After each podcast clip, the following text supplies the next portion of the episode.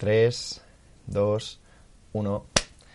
Muy buenas a todos. Esto es Hemos mí, soy Pedro Ibar y estoy con un amigo, con Nacho Portillo. Encantado, tío. Muchas gracias por traerme aquí. Nacho Portillo en redes sociales. Nacho Portillo 11, podéis encontrarnos así. Vale, bueno, para el que no lo conozca, eh, Nacho es eh, una de las personas con más proyección en el mundo del marketing en España. Vamos a hablar un poquito de él. Es el director de marketing de, una empresa como AudioFit. Además, eh, ha sido el único alumno de la UCM en ganar tres veces seguidas los premios Emprendedor. tiene su propio proyecto que se llama Kinetic. Em, ha ganado los premios emprendedores de la IE School entre marketing y dos proyectos. ¿Qué podemos decir de Nacho? Bueno, pues de Nacho has hecho un buen resumen. Eh, yo a mí me gusta definirme como un emprendedor, un apasionado del marketing digital. Es por eso que hoy en día trabajo como director de marketing, pero también tengo mi propia agencia porque no me quiero centrar solamente en el marketing, sino también en emprender, en crear mis propios proyectos y en aprender. Y en cuanto a ¿De qué forma podría definirme fuera de ese entorno laboral? Pues soy una persona que me gusta seguir mejorando cada día, me gusta entrenar, me gusta pasármelo bien con mis amigos y sinceramente siempre me gusta que la gente de la que me rodeo me aporte, como es el caso por ejemplo de Pedro, como es el caso de mis compañeros de AudioFit y de esta forma poder seguir mejorando. Eh, Nacho, ahora mismo estamos viendo que el tema del emprendimiento cada vez es, más mainstream, está más en boca de todo, como se podría decir. Y me gustaría que hablaras si es una moda o, cómo, va esto. Bueno, eh, yo te voy a hablar de la situación que hemos experimentado en España. Bueno, últimamente, eh, los últimos, vamos a decir, más o menos nueve años, ocho años, como tú, bien sabrás, ha habido una crisis económica en España y esto bueno, pues ha hecho que caiga muchísimo el nivel de empleo, la, precariedad laboral aumente, etcétera. Entonces, cuando pasa este tipo de cosas suelen darse dos, dos posibles vías. Una es que la gente estudie más, que es lo que ha pasado, que la gente, por ejemplo, tiene ahora dos carreras o tiene dos másters o sabe hablar varios idiomas. Y otra vía es que la gente emprenda. Esto está muy bien, ya que normalmente cuando la gente emprende, eh, cuanta más gente emprenda, más posibilidades de crear una gran empresa y de que un país tenga una buena empresa tecnológica. Pero ¿qué pasa? Que en España hoy en día está muy de moda emprender porque es algo cool, es algo que está que es guay, ¿no? En plan eso de estoy luchando por mi proyecto, estoy haciendo mil cosas, cuando en realidad la mayoría de esos emprendedores son lo que se llaman emprendedores de postureo. O sea, son emprendedores que están todo el día con Instagram o con el MacBook Air o diciendo, "Oh, es que no encuentro financiación, es que esto es muy jodido."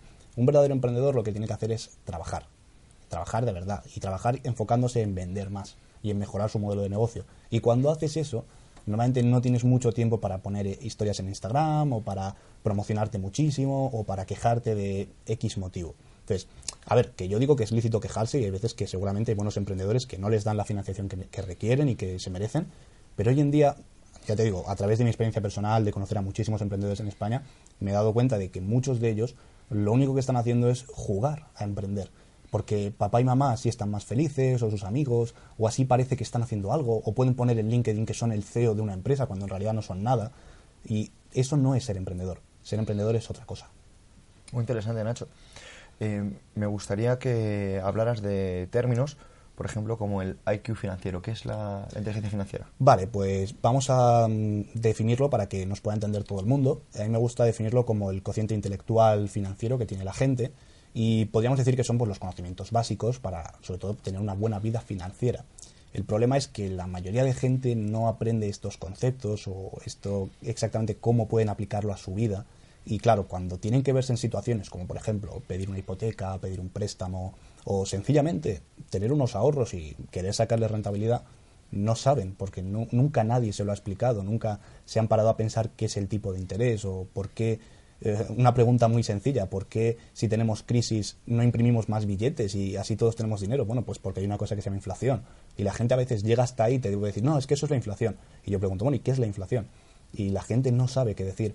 ¿O en qué niveles de inflación eh, es normal moverse? Bueno, pues no lo sé. Entonces, el IQ financiero es importante para, para tu vida diaria para tener un poco de conocimiento. Pero también es verdad que hay una tendencia hoy en día a asociar eh, IQ financiero, libertad financiera, a esos típicos vídeos o esos típicos cursos que lo que hacen es decirte, oye, haz mi curso o mírate este vídeo que te vas a hacer millonario, vas a alcanzar la libertad financiera. Con lo cual, son términos que, por desgracia, están un poquito prostituidos, como es el caso, por ejemplo, de ser emprendedor o el ser influencer, como bien tú sabrás. Interesante, Nacho. Eh, hay conceptos como se supone que son, no sé si tú consideras que son básicos, como por ejemplo un activo, un pasivo, que muchas veces personas no, no los conocen y me gustaría saber si esto es algo que a lo mejor debería enseñarse en los colegios. Sí, por supuesto. Eh, obviamente la, la, definición de activo y pasivo eh, es, muy, es muy amplia. De hecho, el Plan General Contable, antes de volver a formularse, tenía cerca de 50 definiciones para activo. Y hay que diferenciar lo que es un activo y un pasivo o el patrimonio neto dentro de la contabilidad, que son cosas muy diferentes, a lo que puede ser en nuestro día a día y en nuestra vida. Si esto debería enseñarse en los colegios, sí, sin ninguna duda. Pero porque muchísima gente me ha comentado, y yo estoy de acuerdo, en que en los colegios nunca se ha enseñado, por ejemplo, qué es una hipoteca. Y es una cosa que prácticamente todo el mundo va a hacer. O, por ejemplo, cómo negociar un contrato de alquiler. Yo estoy de la opinión de que en los colegios se tendrían que enseñar un mínimo de finanzas y de legalidad, porque luego la gente no tiene ni idea de cómo funciona la legalidad de su país o lo que es más grave, de cómo, de cómo funciona pues, el hecho de pedir una hipoteca, de comprarse una casa o simplemente de diversificar su inversión. La gente, conceptos como inversión, gasto, activo, pasivo, diversificación, le suenan a, chino y piensan que eso, oye, pues solamente lo puede hacer la gente rica o la gente que ha estudiado un máster de 60.000 euros y nada más lejos de la realidad. Entonces, si tendría que enseñarse esto en los colegios, sí, sin ninguna duda. Y en cuanto a las definiciones de activo, pasivo, obviamente, la gente tiene que, por lo menos a su manera, entender lo que es un activo, que es todo aquello que nos puede sumar, que es un pasivo, que es todo aquello que tenemos que pagar o que nos va a restar en algún momento, y qué es el patrimonio neto, que es nuestro capital social. Y sobre todo, pues, términos, por ejemplo, pues como qué es el interés, qué es el TAE, o por ejemplo, qué es la inflación, la hiperinflación. Ese tipo de cosas la gente por lo menos debería conocerlas. Y luego, por supuesto, pues cosas como, eh, oye, si yo tengo ahora, imagínate, eh, 60.000 euros, ¿qué puedo hacer con ellos? Oye, pues muchas cosas. Y yo te diría, Pedro, pues no los dejes en tu casa porque estás perdiendo dinero. Y hay mucha gente que eso no lo entiende. Dice, no, no, si yo mañana voy al cajón y están los 60.000 euros. Ya, pero hay una cosa que se llama inflación. Ese dinero vale menos que, hace un año. Entonces tú tienes que aprender y decir, ah, bueno, mira, hay vehículos de inversión. Claro, hay muchísimos. Entonces puedo meterlo en un banco, puedo meterlo en un fondo, puedo meterlo a capital fijo, a lo que yo quiera. Pero hay que aprender ese tipo de cosas, sin duda. Me gustaría mm, que hablaras sobre mm, qué es una startup, porque muchas veces piensan personas que piensan que una startup es simplemente abrir una empresa, a lo mejor es, tiene un concepto un poquito más desarrollado. Sí, em, eh, es una startup, eh, también tiene varias definiciones, pero a mí me gusta definirla como un modelo de negocio que es escalable y repetible en el tiempo. Entonces, ¿qué diferencia una startup de una empresa? Bueno, en primer lugar, las startups son empresas, ¿vale? Hay muchísima gente que piensa que una startup es solo un proyecto, no, una startup para considerarse como tal tiene que estar constituida como sociedad limitada o como sociedad unipersonal, lo que quiera esa persona. Entonces, ¿cuál es la diferencia entre una startup y una empresa convencional? Te voy a poner un ejemplo muy rápido y muy fácil. Vamos a utilizar el ejemplo de AudioFit, que es una startup que seguramente muchos de tus oyentes conozcan, y vamos a utilizar en contraposición un bar de una esquina de cualquier parte de, de España. Bueno, ¿qué diferencia al bar de AudioFit? Bueno, pues un bar, que es una empresa convencional, lo único que puede hacer es eh, tener ese, ese local y servir copas, cafés, lo que sea, y llegará a un punto donde ya no puede ganar más dinero. Es decir, la curva va a empezar a subir y luego no va a subir más porque si quiere seguir ganando más dinero tendría que abrir un segundo bar o contratar más camareros o sencillamente abrir nuevos locales por todo por toda España y eso le costaría demasiado dinero, es decir, no tiene una rentabilidad altísima.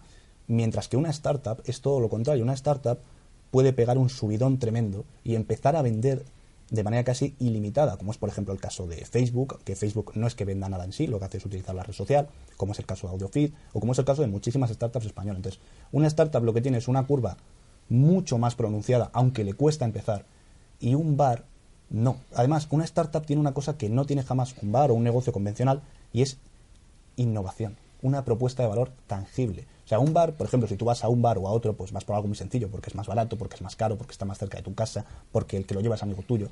Pero una startup rompe con algo del mercado y lo que hace es directamente traer algo nuevo, traer algo mejorado y es una propuesta de valor mucho más fuerte que la que puede tener un negocio convencional. Esa sería un poco la diferencia de startup y empresa. Muy claro, muchísimas gracias Nacho. Hay, hay un tema que puede ser interesante y es que, bueno, evidentemente eh, los premios para emprendedores no tiene que ser nada fácil llegar hasta allí. Y me gustaría que hablaras un poquito de cómo va a aspirar a estudiantes que a lo mejor estén escuchando a, alcanzar esos premios. bueno, esta es una pregunta bastante interesante ya que, como te digo, en los últimos años se ha puesto de moda emprender y por lo tanto también han aparecido muchos más premios emprendedores y muchos más certámenes, convenciones, etcétera. Entonces, En primer lugar, mm, yo cuando empecé a emprender fue gracias a, a, un premio emprendedor. Yo empecé a emprender en una competición que se llamaba Youth, ahora se llama Explorer, que era interuniversidades, mediante la cual, si tú pasabas una preselección, estabas siete meses incubado para trabajar en tu proyecto, yendo cuatro o cinco horas al día, todos los días durante siete meses, para luego llegar a la final y competir contra tus compañeros. Entonces yo, claro, yo me introduje en el mundo emprendedor a través de los premios. Y yo pensaba que los premios era la principal manera, uno, de aprender y dos, de darte a conocer, que eso era lo importante. Porque claro, tú cuando empiezas a ser emprendedor, tú piensas, joder, pues mi, mi fin único en la vida es conseguir financiación y crear la empresa. Y nada más lejos de la realidad, tu fin único tiene que ser conseguir clientes y mejorar tu modelo de negocio. Entonces, volviendo al tema de los premios, yo, como te digo, estuve en Youth, luego gané tres años seguidos los premios de la Universidad Complutense de Madrid, gané los premios del IEF Business School, fui finalista por Trilogy como uno de los tres mejores emprendedores universitarios de España y luego he sido finalista en, en decenas de premios. Y además con Audiofit también habéis ganado. Con Audiofit hemos ganado este año último el premio de la Universidad Complutense de Madrid a Mejor Idea Innovadora, con Kinetic gané los dos años anteriores. Entonces, yo tengo ya algo de experiencia, podemos decirlo así, en, en premios emprendedores y yo siempre digo, a ver, los premios emprendedores son una buena forma de empezar, porque, claro, tú cuando empiezas a emprender, pues no tienes mucha idea y no sabes ni por dónde empezar. Entonces, en esos premios, si sobre todo hay una, un proceso de incubación o un proceso de formación, de, de estar con otros emprendedores, te sirve mucho, pero hasta determinado punto. Porque luego te das cuenta, que es lo que me pasó a mí, de que la mayoría de gente que está en esos premios no son emprendedores 100% efectivos. Porque, como te digo, están en algo que no deberían estar. Su objetivo no tendría que ser ganar 20 premios. Su objetivo tiene que ser tener muchos más clientes. Entonces, para los chavales que digan, oye, joder, quiero empezar con los premios emprendedores, ¿cómo va eso? Bueno, pues es muy sencillo. Hoy, gracias a, que hay, ya te digo, una moda de emprendimiento, hay muchísimos premios de, de ayuntamientos, de, del Estado, de entes privados. Pues, por ejemplo, todas las universidades, o casi todas, tienen sus propios premios emprendedores. Luego tienes Youth, que ahora se llama Explorer, que es a nivel nacional. Y bueno, luego ya a nivel internacional tienes muchísimos premios. Tienes, por ejemplo, TechCrunch, que es el, el premio de emprendedores más importante de todo el mundo, que se celebra todos los años y, pueden aplicar a ellos. ¿Cómo se aplica a estos premios? Bueno, pues muy sencillo. Online, directamente, muchos de ellos ni siquiera requieren que tengas la empresa constituida porque son premios para proyectos, con lo cual no hace falta constituir la empresa. Y puedes simplemente pues, entregar tu resumen ejecutivo, tu plan de empresa o lo que te esté pidiendo cualquiera de ellos. Pero mi recomendación es, si algún chico que nos esté escuchando está en la universidad o dice, oye, tengo ganas de, de probar esto de emprender, vale, empieza por, eh, por, los premios, empieza a aprender lo que es el modelo del lienzo, el modelo del canvas, pero no te quedes demasiado tiempo ahí porque corres el riesgo de estancarte y lo que es más peligroso, de pensar que tú estás mejorando cuando igual llevas tres años que, que lo único que estás haciendo es ganar pues, un premio que tampoco tiene mucha, bueno, si por ganar mil o dos mil euros más o por ganar un poquito de reconocimiento, pues tampoco es muy importante, la verdad muy interesante. Y hablando de, de esos premios universitarios, eh, ¿es imprescindible una carrera universitaria para, para, ser un buen emprendedor? No, taxativamente no. Pero es que tampoco es necesaria una carrera universitaria para tener un gran empleo. O sea, yo, por ejemplo, tengo una carrera universitaria, tengo un máster en el Business School, y a mí siempre que me pregunta alguien, oye, joder, ¿tú todo lo que sabes de emprender lo has aprendido en clase? No, todo lo que sé de emprender lo he, lo he aprendido emprendiendo. ¿Que luego ha habido algunos conocimientos más en el máster que en la carrera que me han servido? Sí. Pero, por ejemplo, yo entré en el máster del IE Business School porque gané los premios del IE Business School, porque a mí no me avergüenza decir que yo no, yo no podía pagar la matrícula del IE. Pero no podía haber pagado ni la mitad. Entonces, cuando gané y quedé primero, me dieron una beca del 100%. Entonces, gracias a emprender, yo estudié ese máster. Y el hecho de, ¿hace falta una carrera de empresariales para emprender? No. ¿Hace falta una MBA? No. Ahora, lo que hace falta es que quieres emprender, perfecto, vas a tener que aprender ciertos contenidos y vas a tener que aprender a hacer cosas determinadas. Por ejemplo, vas a tener que aprender a dirigir tu empresa, vas a tener que entender cómo funciona un modelo de negocio, qué es la monetización, algo de publicidad digital. Entonces, ¿para eso tienes que ir a una carrera? No, no tienes por qué, porque seguramente te vas a gastar más tiempo y dinero del que deberías. Y tampoco es necesaria una carrera para trabajar en grandes empresas. La gente, ¿sabes lo que pasa, Pedro? Que la gente tiende a ser autocomplaciente y lo que quiere es un camino ya marcado. ¿Por qué? Porque es muy sencillo. O sea, yo te doy un camino y te digo, mira Pedro, ¿tú quieres ser millonario? Joder, claro, ¿quién no quiere ser millonario? Yo creo que nadie me ha dicho que nunca que no esa pregunta. Y te digo, vale, perfecto, Pedro, pues vas a estudiar una carrera, luego vas a estudiar un máster, te vas a ir un año a Estados Unidos a aprender inglés y vas a tener un trabajo de la leche. Entonces, claro, tú me dices, perfecto. Y luego, cuando, cuando, eso, cuando acabes todo este proceso, si no eres rico, me echarás la culpa a mí y dirás, Nacho, es que tú me dijiste que hiciera esto. Y, yo te, y tú dirás, es tu culpa, no es mi culpa. Nos gusta echar la culpa a la gente, queremos que otros nos marquen el camino, como pasa por ejemplo con las carreras. ¿Por qué a la gente le da miedo no tener una carrera universitaria? Porque piensa que no le van a reconocer y piensa que no va a aprender esos contenidos fuera de la universidad. Mira, hay programas universitarios que no enseñan nada, o sea, enseñan cosas muy desfasadas, muy antiguas. Por eso no es necesario tener una carrera. Ahora, si no tienes esa carrera, tienes que aprender tú esos contenidos por tu cuenta. Y ahí viene lo difícil, porque tú te vas a marcar tu propio programa, tus tiempos y dónde vas a aprender. Con lo cual, ¿es imprescindible una carrera? No, de ninguna manera, ni para emprender ni para tener un buen trabajo. Nacho, me gustaría que hablaras de si consideras que es importante ser un buen inversor. Sí, sí, sin ninguna duda, tanto un inversor personal como un inversor profesional, podemos diferenciar así a la gente más o menos. Eh, yo creo que todo el mundo, todo el mundo además que tenga un excedente financiero, es decir, que no vaya muy justa, que no pueda ahorrar nada, que hay gente que no puede, la verdad es una desgracia. Y los inversores profesionales, que eso ya es otra cosa, que es gente que no maneja su propio dinero, sino que maneja el dinero de otras personas, pero eso ya es una profesión. en cuanto a si debemos ser buenos inversores, por supuesto, porque primero eso nos ayudará a tener más inteligencia financiera, que es lo que estábamos comentando antes. Y en segundo lugar, tenemos que aprender a sacarle rentabilidad a nuestro dinero. Poca, mucha, la que cada uno quiera o pueda. Y también, obviamente, gente que tiene unos ahorros de 5.000 euros y gente que tiene unos ahorros de 250.000 euros. No es lo mismo. ¿Cómo se puede ser un buen inversor? Bueno, pues para ser buen inversor lo primero que hay que hacer es conocer el campo de inversión. Hay mucha gente que me escribe y me dice, eh, Nacho, tal, me encanta lo como comentas todo el emprendimiento, eh, joder, quiero invertir en startups, ¿tú sabes cómo decírmelo? Y digo, sí, no inviertas en startups, no inviertas en startups. O sea, ¿tú sabes algo de startups? Eh, no. Bueno, ¿y sabes algo del modelo de negocio donde está esa startup, donde quieres invertir? Por ejemplo, si es una startup como AudioFit, eh, ¿conoces el, sector del fitness en España? Eh, no, tampoco lo conozco. Pues si no conoces el sector ni el vehículo de inversión, ¿cómo vas a invertir en ello? tienes que ser un experto, bueno, un experto, conocer mucho de ese campo y de ese vehículo de inversión, porque no es lo mismo invertir en una startup que invertir, por ejemplo, en letras del tesoro o en criptodivisas o en otras muchas cosas. Yo, por ejemplo, en eso soy conservador, yo invierto en aquello que yo sé y que yo más o menos entiendo. Ahora, otra opción es decir, no tengo ni idea de, por ejemplo, de criptodivisas pero tengo un broker que me lleva las, las, cuentas. Vale, perfecto. Oye, pues eso está muy bien. Esa persona es un profesional y esa persona te va a llevar las inversiones. Pero lo ideal sería que también tú sepas un poquito, porque si no volveremos a lo de antes, a autocomplacernos y decir, si la cosa sale mal, es culpa del broker. Nunca va a ser culpa mía. A ver, si la cosa sale mal, el broker tendrá su culpa. Pero tú también, porque tú has tomado la decisión de delegar esa función en ese broker porque no querías hacerla tú eso al fin y al cabo es eh, ausencia de, lo que mencionabas antes como de IQ financiero, ¿no? Personas que no conocen. Eh... Sí, eh, la gente a veces por ausencia, o sea, a veces también la gente piensa que, que la, no se puede invertir, o sea, hay mucha gente que no sabe que tú puedes invertir con un ordenador, como el que tenemos aquí ahora mismo, en muchísimas cosas, y la gente no sabe que con ese mismo ordenador puedes aprender a invertir. A ver, también hay que ser conscientes de una cosa, y es que cualquier cosa en la vida que sea importante, interesante o nos dé dinero no es fácil, ¿vale? Esta imagen que se vende hoy en día de que vas a conseguir dinero muy fácilmente por internet, no, vender por internet es muy difícil.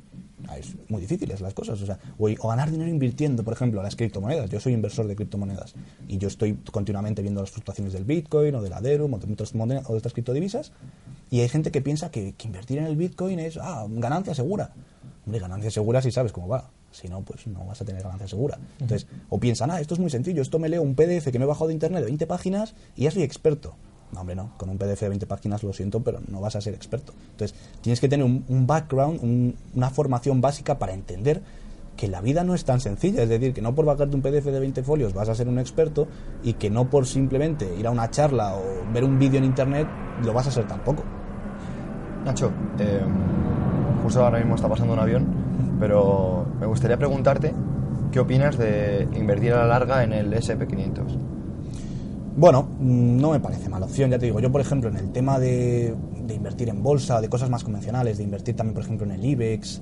Eh, ¿Sabes lo que pasa? Que en el tema de, invertir, por ejemplo, en el, Nasdaq o en Nikkei o en, en IBEX 35, la rentabilidad no es tan alta. O sea, yo, por ejemplo, en ese aspecto prefiero vehículos de inversión como las criptomonedas porque, por ejemplo, el Bitcoin tiene una fluctuación diaria del 10%. O sea que a poco que más o menos hagas las cosas bien vas a ganar dinero. Ahora, ojo, tienes mucho más riesgo de perderlo.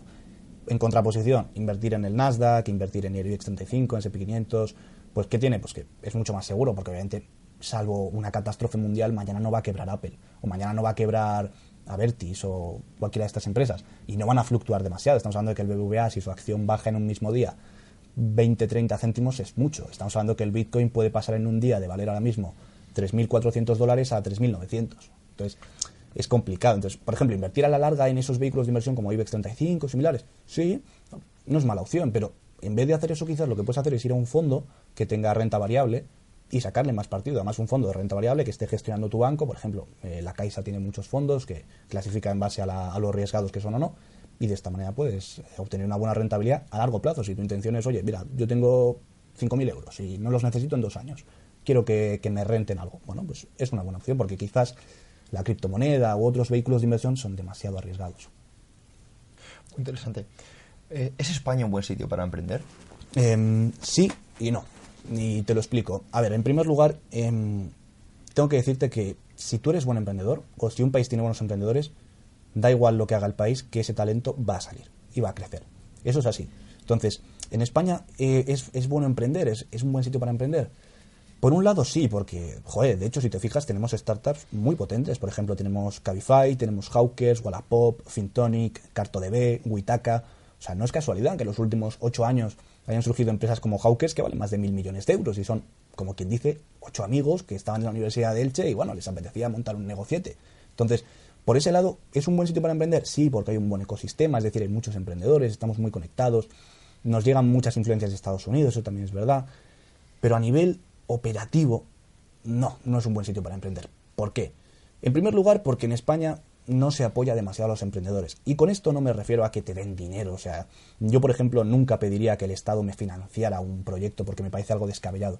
Pero lo que sí me fastidia es que a los emprendedores nos, nos, si, me lo permites, nos puteen de esta manera. Pero como putean a, a, los autónomos o a las pymes, o sea, no estoy hablando de que sea solo a los emprendedores. ¿Cómo nos putean? Bueno, pues de mil maneras. Por ejemplo, tema burocracia. Tema inflexibilidad, tasas, licencias, impuestos. Estás más tiempo pensando en todo eso que en conseguir clientes. Y yo lo he experimentado en amigos míos que han montado un negocio tanto digital como físico aquí en España y, es que les veo que digo, oye, pero si estás todo el día, que si tienes que hacer la liquidación trimestral del IVA, que si tienes que hacer la tasa de no sé qué, que si tienes que hacer la burocracia, el papeleo, el formulario tal, tal, tal. Oye, pero ¿cuándo estás buscando clientes? Ah, bueno, pues por la tarde, ya, pues que en vez de buscar seis horas estás buscando dos. Y es que en vez de tener la cabeza despejada y decir, mira, yo hago una vez al año mi declaración de, como empresa, tal, tal, y ya está. No, tienes que estar continuamente con la alerta en la cabeza para ver, oye, tengo que entregar esto, no, tengo que entregar aquello, me va a pillar, me van a meter una multa. Entonces, yo, por ejemplo, que a mí hay gente que me lo pregunta, ¿dónde emprendes tú? ¿Dónde recomiendas emprender? Yo, por ejemplo, mi, mi startup, mi empresa, la tengo constituida fuera de España y la tengo constituida en particular en Estonia. Estonia es un país que sí que ha sabido atraer el, panorama emprendedor y el talento emprendedor. Y no lo ha hecho, por ejemplo, con cosas como, ah, no pagas impuestos. No, hombre, claro que se pagan impuestos. O sea, en Estonia, por ejemplo, el impuesto de sociedades se paga al 20%. Pero ¿qué pasa? Que si tú ese dinero lo reinviertes en tu empresa o lo dejas dentro del país, no hay impuestos de sociedades, porque el dinero no se ha movido.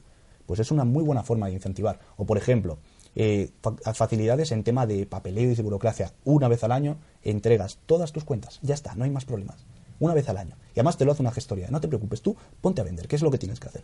O por ejemplo, tema del IVA, lo mismo, una vez al año, no te preocupes. Por ejemplo, Estonia es un, muy buen país, es un buen país para emprender, Malta, Irlanda, y si hablamos ya fuera del continente europeo, bueno, pues sin ninguna duda, Silicon Valley, en California, Texas también es verdad que tiene buen panorama emprendedor, y Corea del Sur, por ejemplo, también es muy buen sitio. Delaware también, ¿no? Delaware eh, lo que tiene es, tiene facilidades fiscales, eso sí es verdad, pero eso no es malo del todo. O sea, esto es como Irlanda. Irlanda ha sabido muy bien y decir, mira, yo tengo un país que no tiene un gran PIB, no tengo muchos recursos, no soy un país tampoco con demasiada historia, ¿qué puedo hacer? Bueno, pues te hago una pregunta, pero ¿tú qué prefieres? ¿El 20% de muchísimo o el 80% de muy poquito?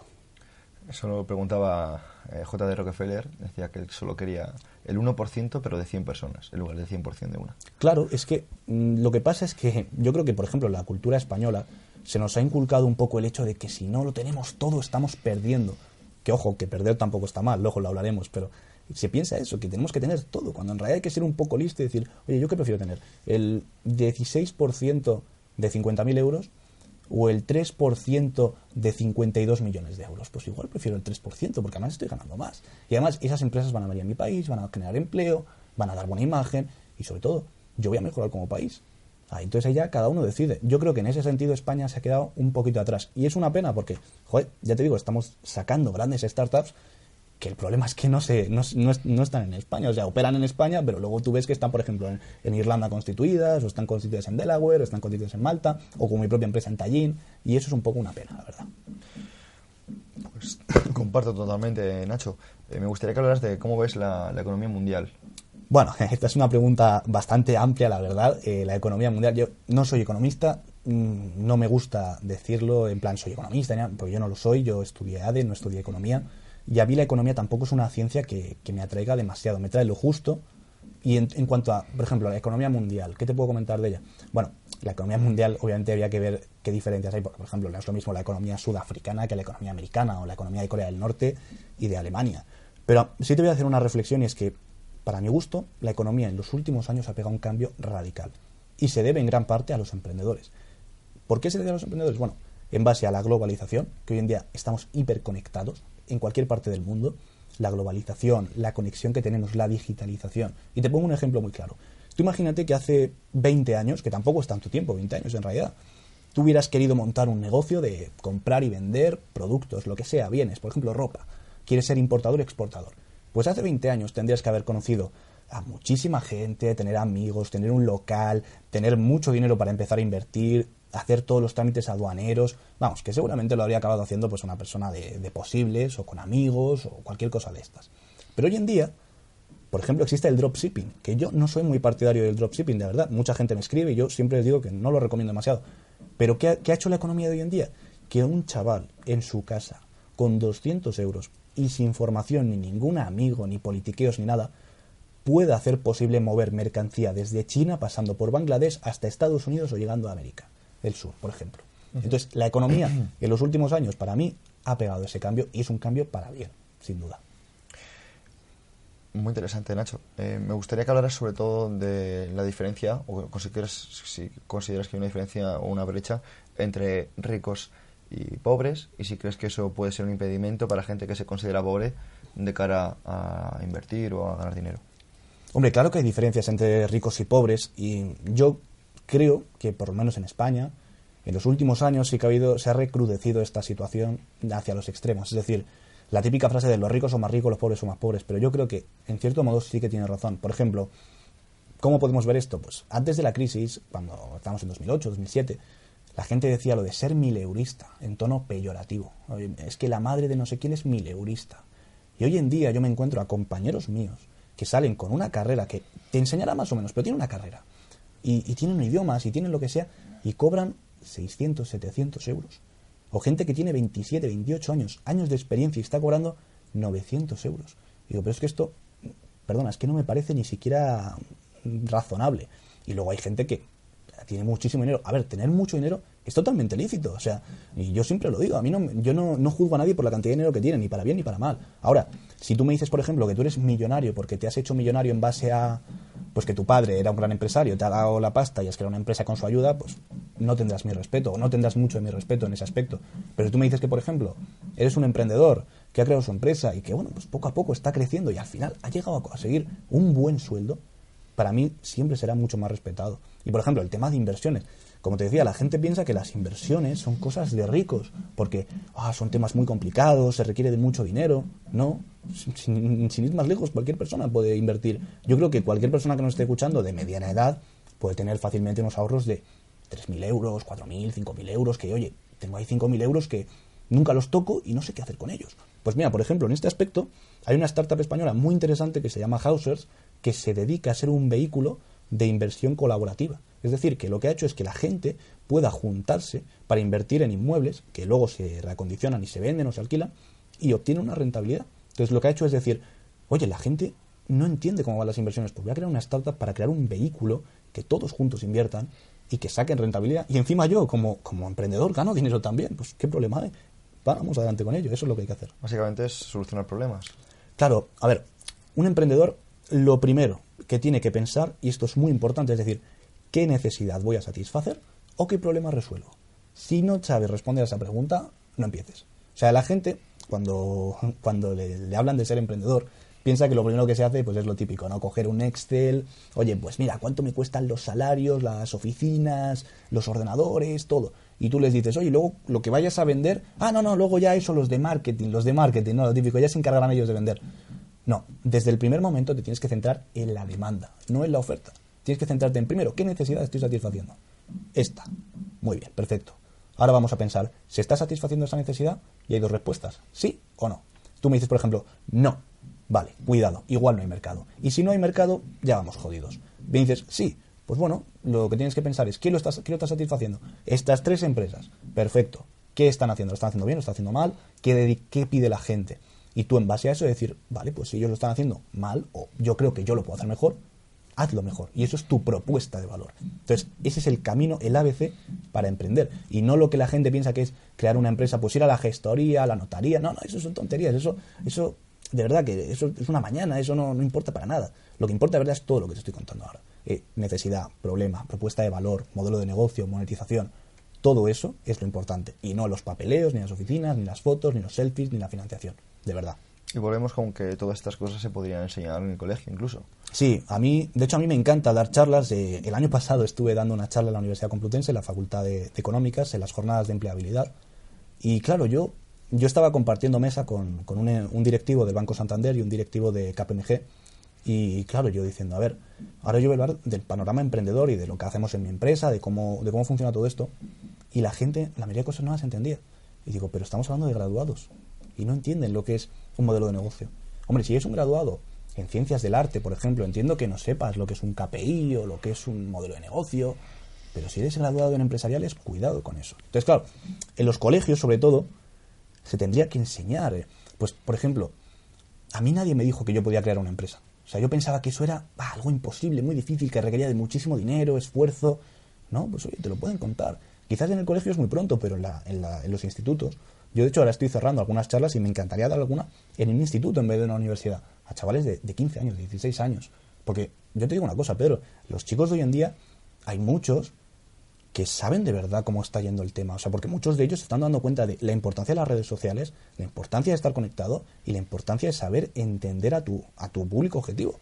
No son la mayoría, eso es verdad. La mayoría de gente pues utiliza Instagram pues para estar con los amigos y tal.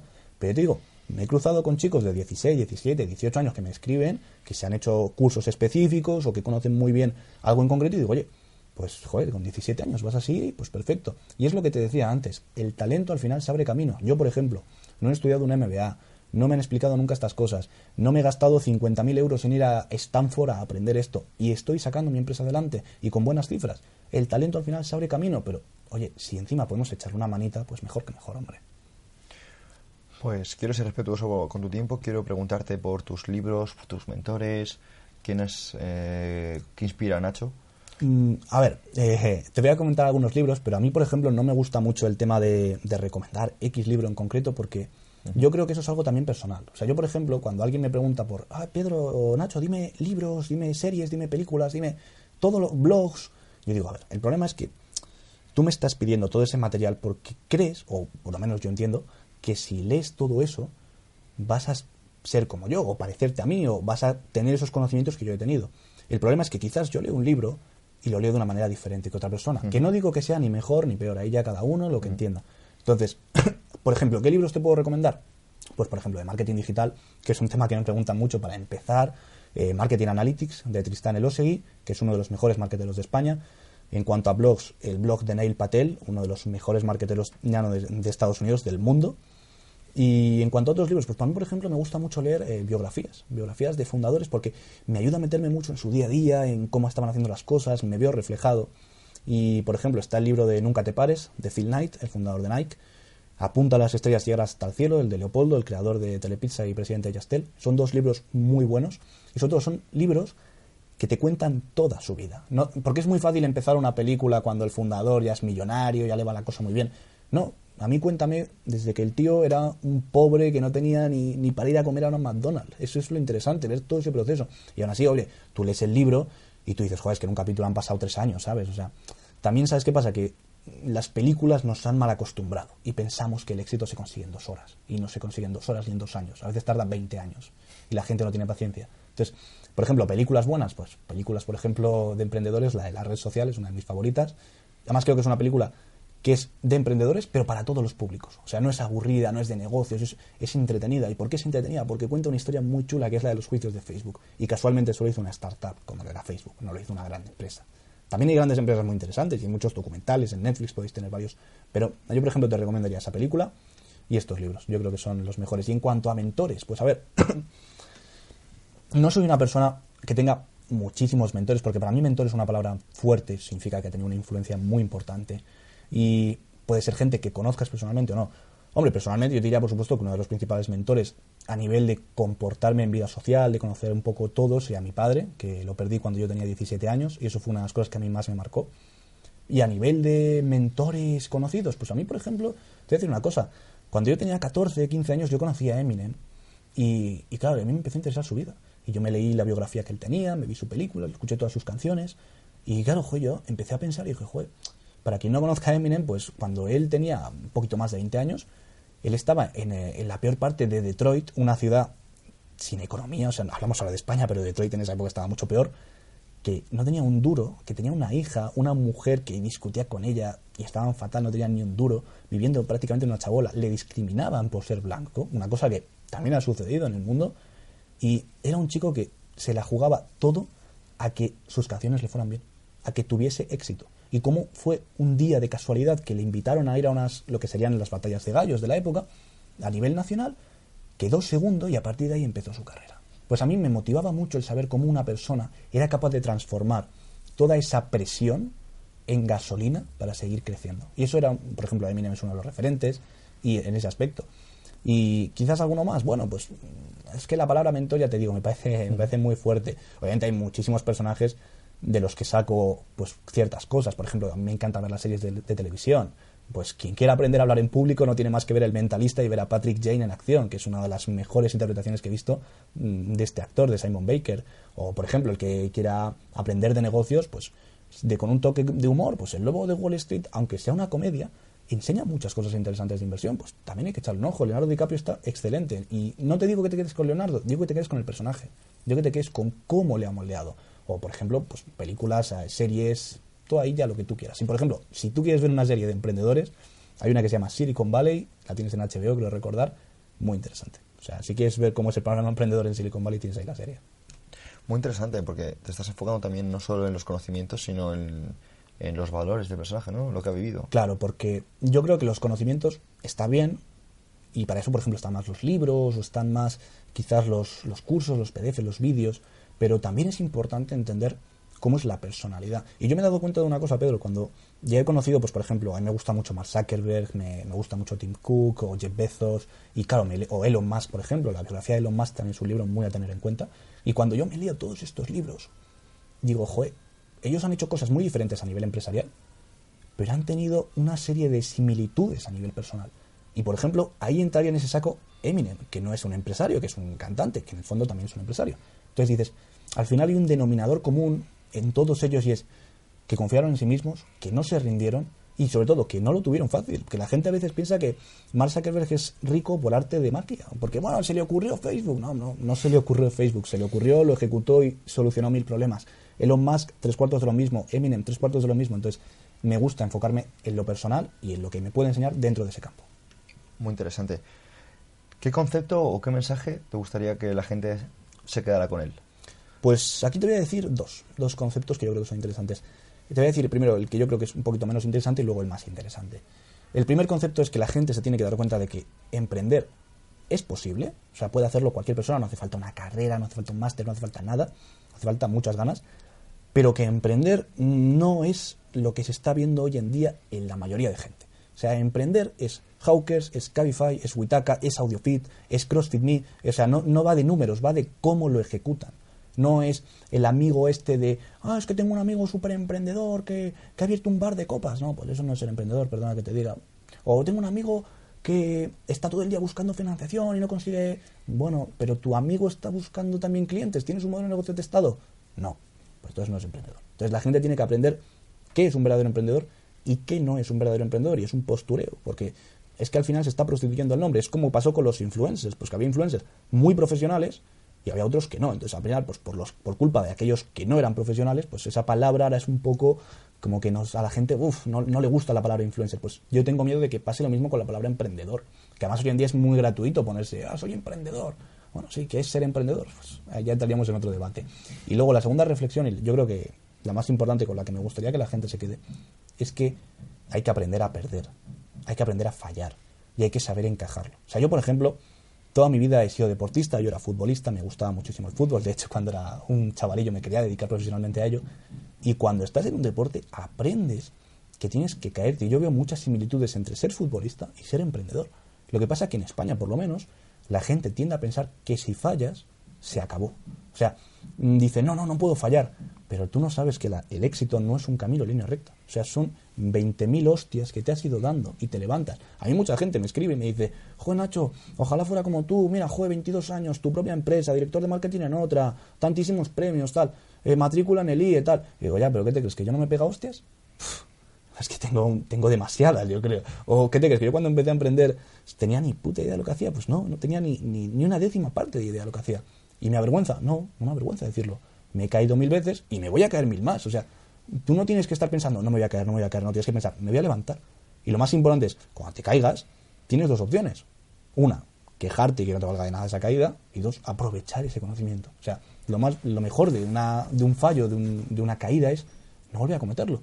Entonces, hasta que no lo cometas, no vas a evitarlo. Entonces, lo que yo diría a la gente que nos está escuchando ahora, tanto, por ejemplo, si son chicos jóvenes de la universidad o de instituto o lo que sea, no os preocupéis, caeros, que no está mal, pero tenéis que levantaros, eso es lo importante, ¿vale? O sea, obviamente no os dejéis caer, tampoco caigáis en la autocomplacencia de, ay, es que no puedo, es que es muy difícil. No, pero no tengáis miedo a fallar, no tengáis miedo a, que las cosas no salgan a la primera, porque no salen a la primera, de verdad, perseverad. Y no pasa nada tampoco porque estés dos años emprendiendo y digas, ah, pues esto ya no es lo mío. Pues muy bien, pues te cambias, no pasa nada, tampoco hay nada malo en, en pivotar.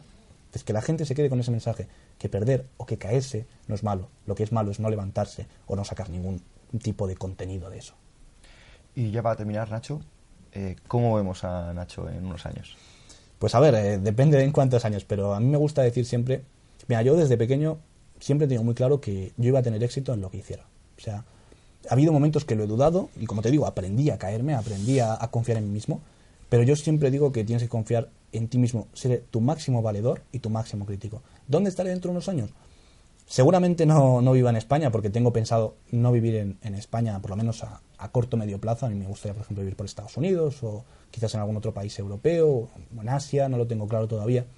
Tampoco tengo claro si viviré en un único sitio. Lo que sí tengo claro es que estaré emprendiendo. O sea, ya sea con Kinetic, como estoy haciendo ahora mismo, haciendo más cursos o quizás eh, como director de marketing en otra startup o quizás me, me apetece crear otro nuevo proyecto pero seguramente estaré con eso, no tengo ninguna duda. Y entrenando de vez en cuando, disfrutando con mi pareja, con mis amigos. Y, se, y te digo una cosa también, estaré aprendiendo todos los días, seguro. Seguro que sí.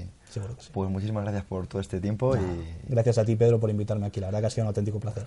Bueno, pues nos vemos pronto, Nacho. Muchas gracias, tío. Gracias.